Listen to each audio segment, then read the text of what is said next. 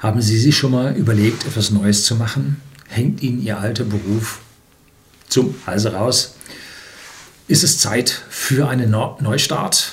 Nun, Dr. Dr. Zittelmann hat mehrfach in seinem Leben Neustarts gemacht und was er alles so gemacht hat und wie sich das verändert hat über sein Leben, das hat er in einer Biografie beschrieben. Heute möchte ich mich ein bisschen um diese Biografie kümmern.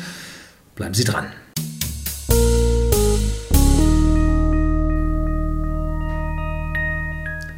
Guten Abend und herzlich willkommen im Unternehmerblog, kurz Unterblog genannt. Begleiten Sie mich auf meinem Lebensweg und lernen Sie die Geheimnisse der Gesellschaft und Wirtschaft kennen, die von Politik und Medien gerne verschwiegen werden. Und heute haben wir mal eine Buchvorstellung. Das, glaube ich, wird von Politik und Medien nicht so sehr verschwiegen.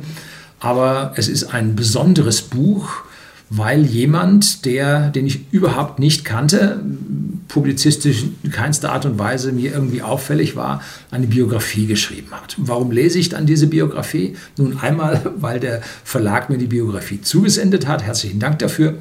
Und zum Zweiten, weil ich den Herrn tatsächlich persönlich kennengelernt habe, und zwar beim Börsianischen Quartett von Mission Money. Gebe ich Ihnen unten, das war Börsianische Quartett Nummer 2, gebe ich unten den Link dazu an.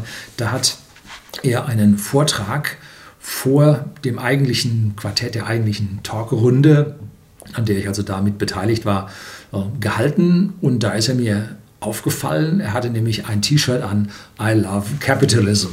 Ja, er liebt den Kapitalismus. Gut, ja, ich liebe ihn auch. Die einzige Art und Weise, wie man vernünftig für die Menschheit ja, ein Wirtschaftssystem betreiben kann, was die Menschen weiterbringt. Am Abend nach diesem Treffen habe ich dann mit ihm zusammen im Restaurant gesessen, haben wir uns ja, anderthalb Stunden sehr angeregt unterhalten, haben einige Parallelen gefunden, haben über ja, die Welt gesprochen, im Speziellen und im Allgemeinen.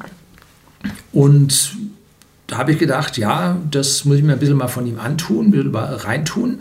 Ähm, und dann habe ich äh, Videos von ihm gesehen und auch das Video vom Kolja, wo er ihn mit ja, Zuseherfragen ja, ausgefragt hat, was er davon hält.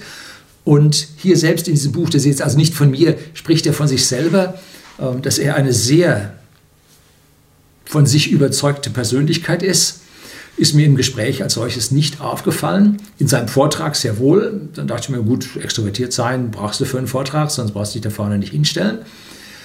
Ähm, und im Video mit Kolja hat er dann gesagt, äh, auf einer äh, Narzissmus-Skala von 0 bis 10 schafft er die 10 Punkte locker. So. Gut, also eine schillernde Person. Und dann äh, habe ich jetzt, also interessant, äh, hat mich diese Biografie dann doch angeregt, weil sie ja anders klang und anders aussieht als das, was ich kennengelernt habe. Da hat sich also ein Mensch komplett verändert. Und sein Vortrag beim Börsianischen Quartett ging um seine zweite Doktorarbeit.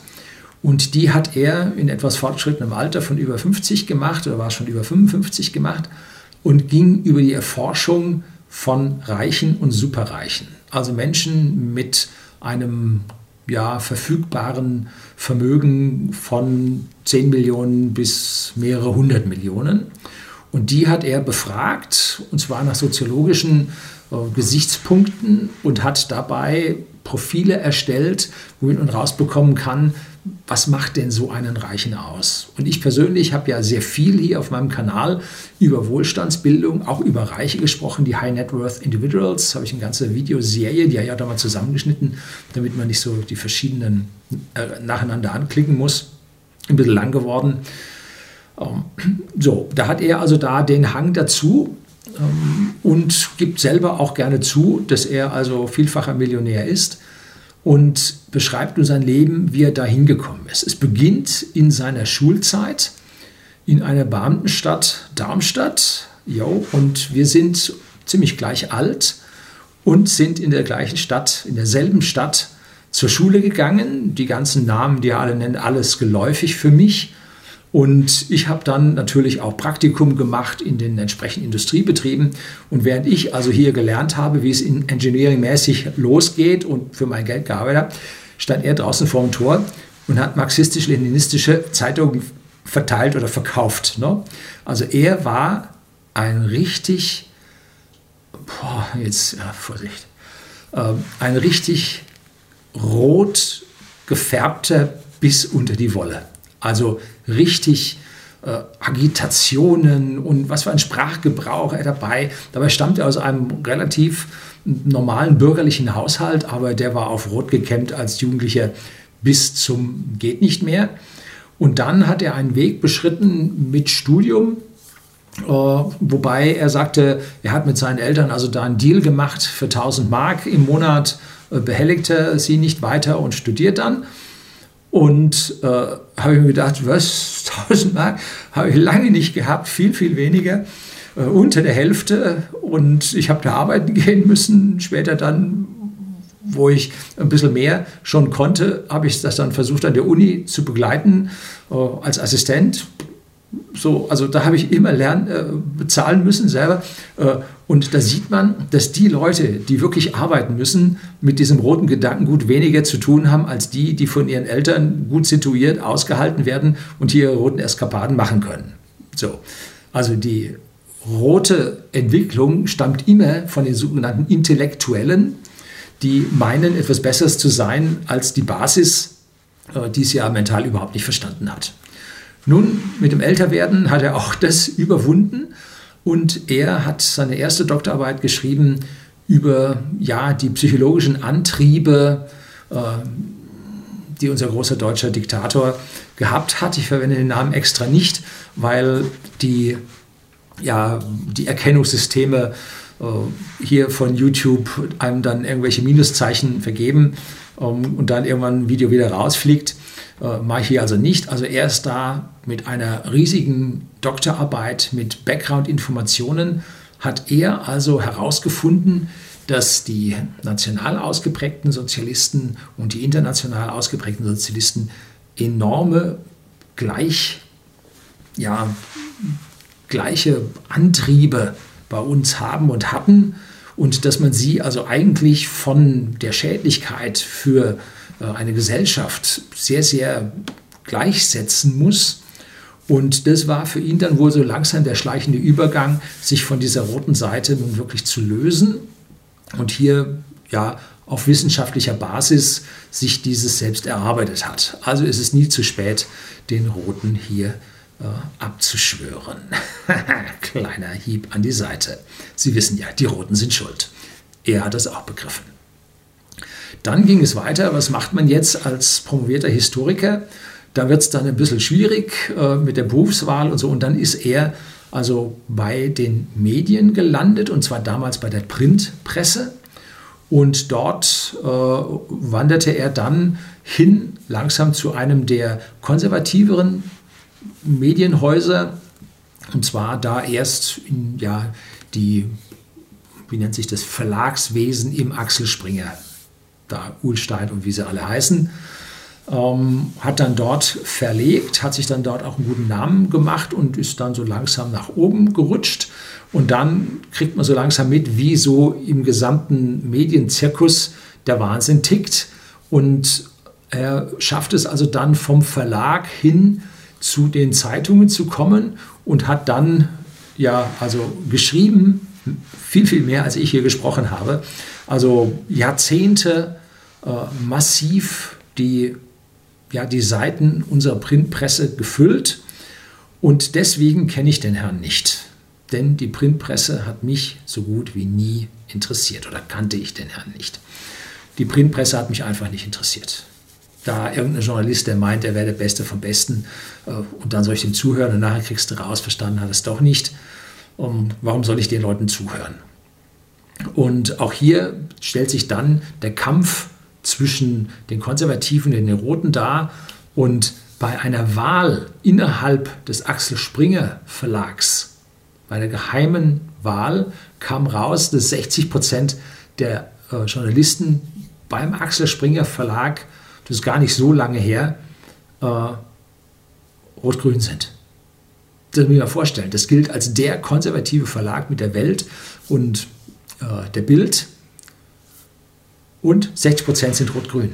Da sieht man, wie stark im Prinzip unsere Medien von Rot-Grün schon unterwandert sind. Und er erzählt da aus diesen Medien sicherlich die Hälfte des Buches da aus dem Nähkästchen, was dort alles abgeht, was dort alles passiert. Wie gesagt, wenn Sie jemanden, der sehr extrovertiert spricht, äh, nicht mögen, sollen Sie das Buch Sie nicht antun, wird es schwierig. Aber Sie können an diesen Dingen, die er sagt, können Sie was lernen.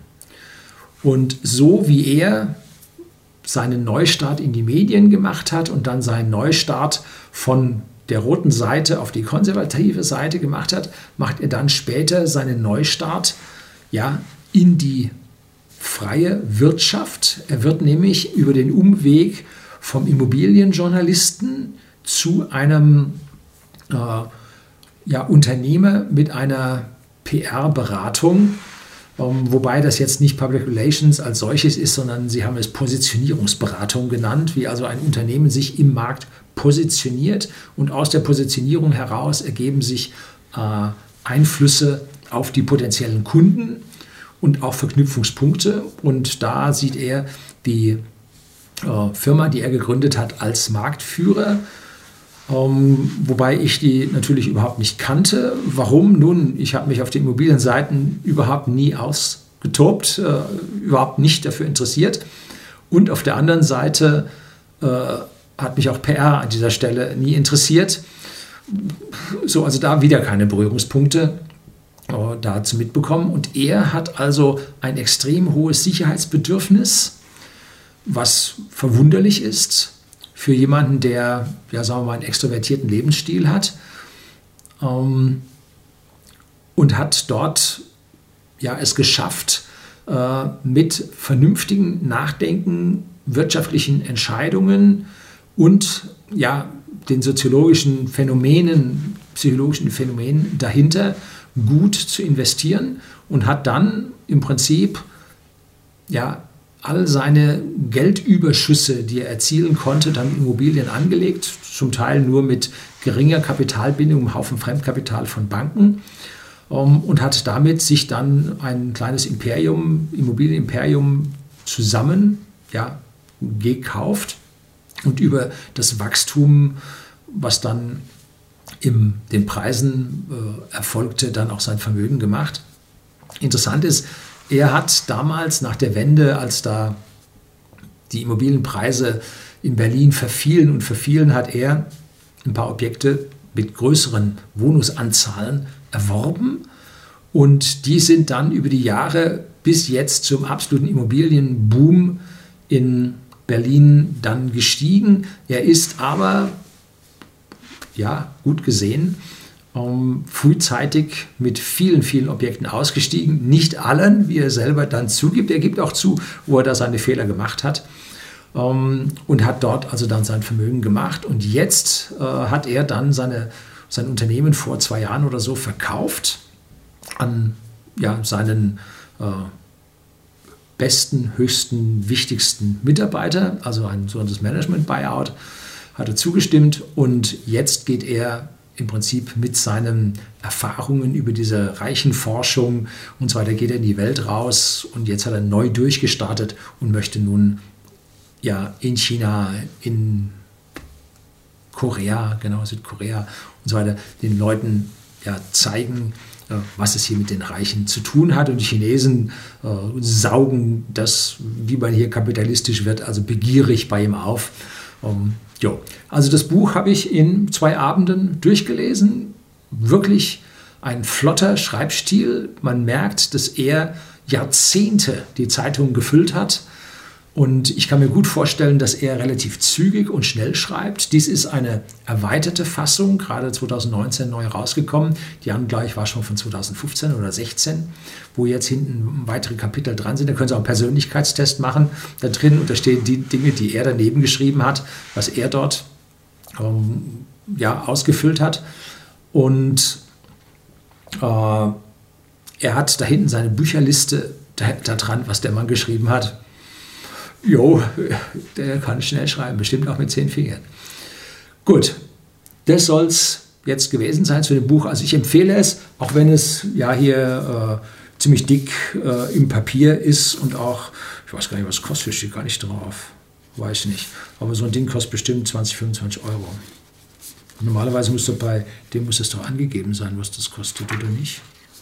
Aber da steht es hinten nicht drauf. Na gut, vielleicht ist es so ein Exemplar vom Verlag, so ein oh, Lesefrage. Ja, schauen Sie sich an, was das kostet. Ähm, ich selber werde immer gefragt, ja, warum gehen Sie nicht äh, und machen hier Affiliate-Links und so weiter. Und da habe ich geguckt, was dabei nachher rauskommt, bis das ganze System da am Laufen habe, die Datenschutzgrundverordnung da einhalte. Bei diesen ganzen Affiliate-Links musste ich auch einhalten. Ja, äh, so viel kommt dann am Ende bei den Empfehlungen dann leider doch nicht raus. So, das soll es endgültig gewesen sein. Herzlichen Dank fürs Zuschauen.